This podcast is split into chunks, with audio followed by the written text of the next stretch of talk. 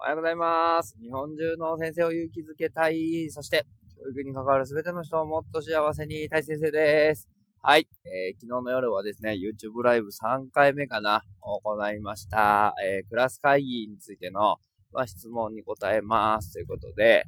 えー、その前日に行ったクラス会議セミナーでもね、結構いろんな質問をいただいたので、それについてお話をさせていただいたりとか、あとは実際にまあ本を読んでみての疑問点とか、やってみたんだけど、ここがうまくいかなくてね、みたいな、えー、話を、えー、受け付けながら話しておりました。なんだかんだ40分ぐらいね、えー、やらさせていただいて、え結構たくさんの方に見ていただいて嬉しいなと思いながらやっておりました。えーと、で、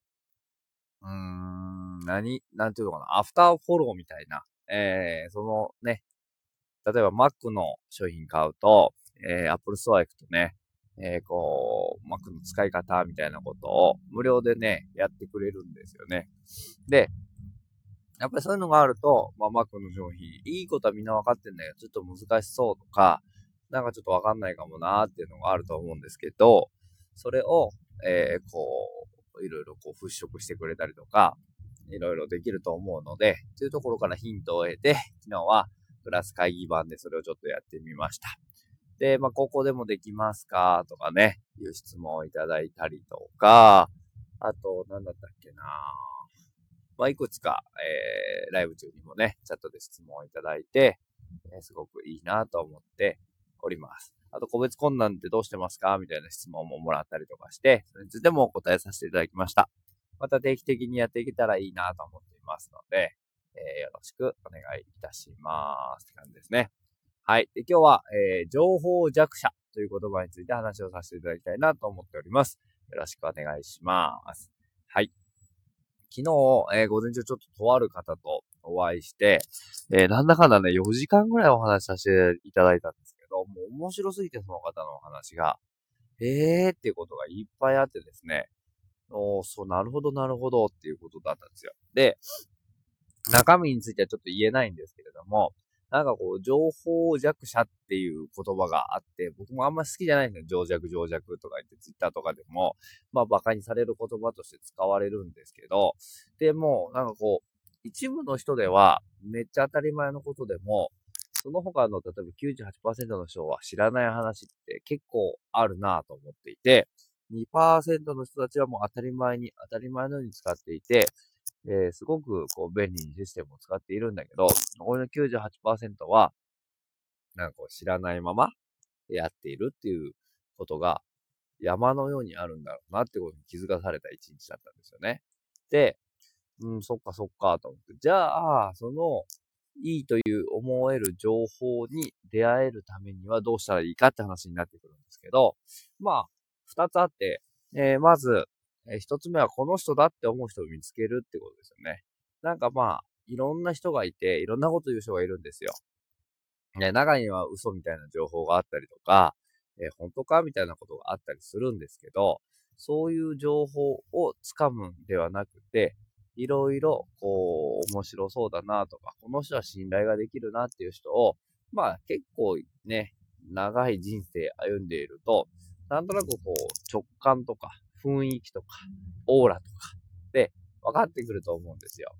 で、それを、こう、しっかりと、まず、知っておいて、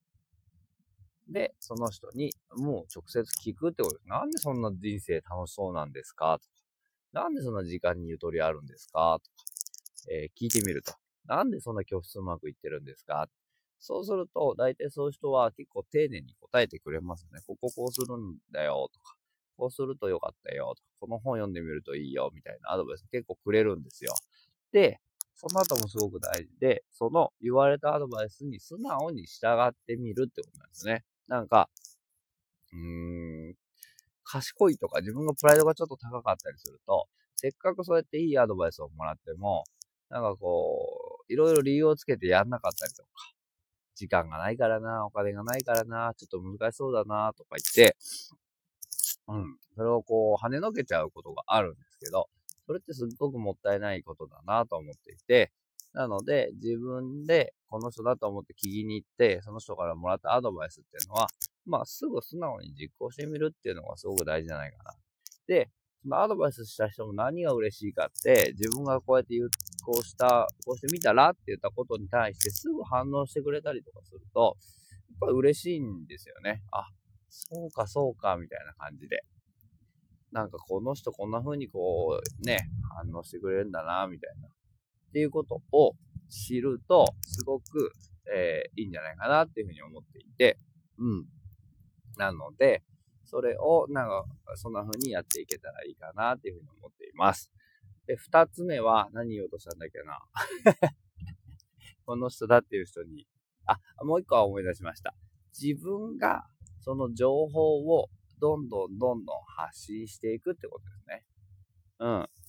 どういうことかっていうと、なんかいろんなとこに出歩いていたりとか、いろんな人からで、あのー、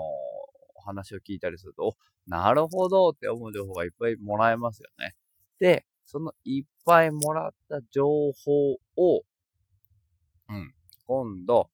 自分も発信する側に回るってことなんですよね。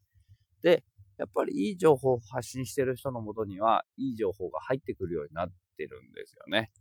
だってそうですよね。なんかこう、うんこみたいな情報ばっかり流してる人のもとには、うんこみたいな情報しか入ってこないので、これは当たり前の法則だと思うので、なので、自分が聞いてきて、これはって思った情報は、まあ、あの、別に全部喋れっていうわけじゃないですけど、ここまでは喋った方がいいかなとか、これは喋ってもいいことだなっていうことまでをちゃんと考えて話すってことですね。で、そうすると、あ、この人いいこと言ってるから、今度だったらこの話を教えてあげよう、みたいな風に、こう、どんどんどんどんいいね、情報のスパイラルが生まれていくみたい